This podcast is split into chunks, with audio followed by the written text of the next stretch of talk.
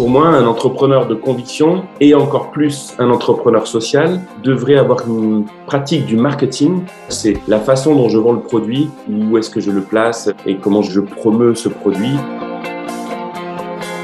Il y a les 4 P du marketing. Il faut rajouter, à mon avis, le cinquième P, le P de personnalité. C'est en fonction de qui je suis, forcément, je véhicule des valeurs qui me sont propres. Et il faut absolument que je mette des mots sur mes valeurs.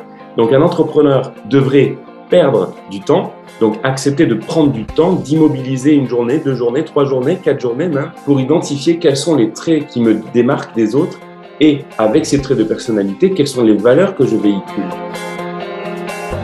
Bien sûr, je ne peux pas véhiculer toutes les valeurs. Je n'ai pas la prétention d'être parfait et d'abord, ce n'est pas possible. Donc, quelles sont les valeurs que j'identifie et quelles sont les valeurs que je véhicule dans mon activité, y compris mon activité commerciale?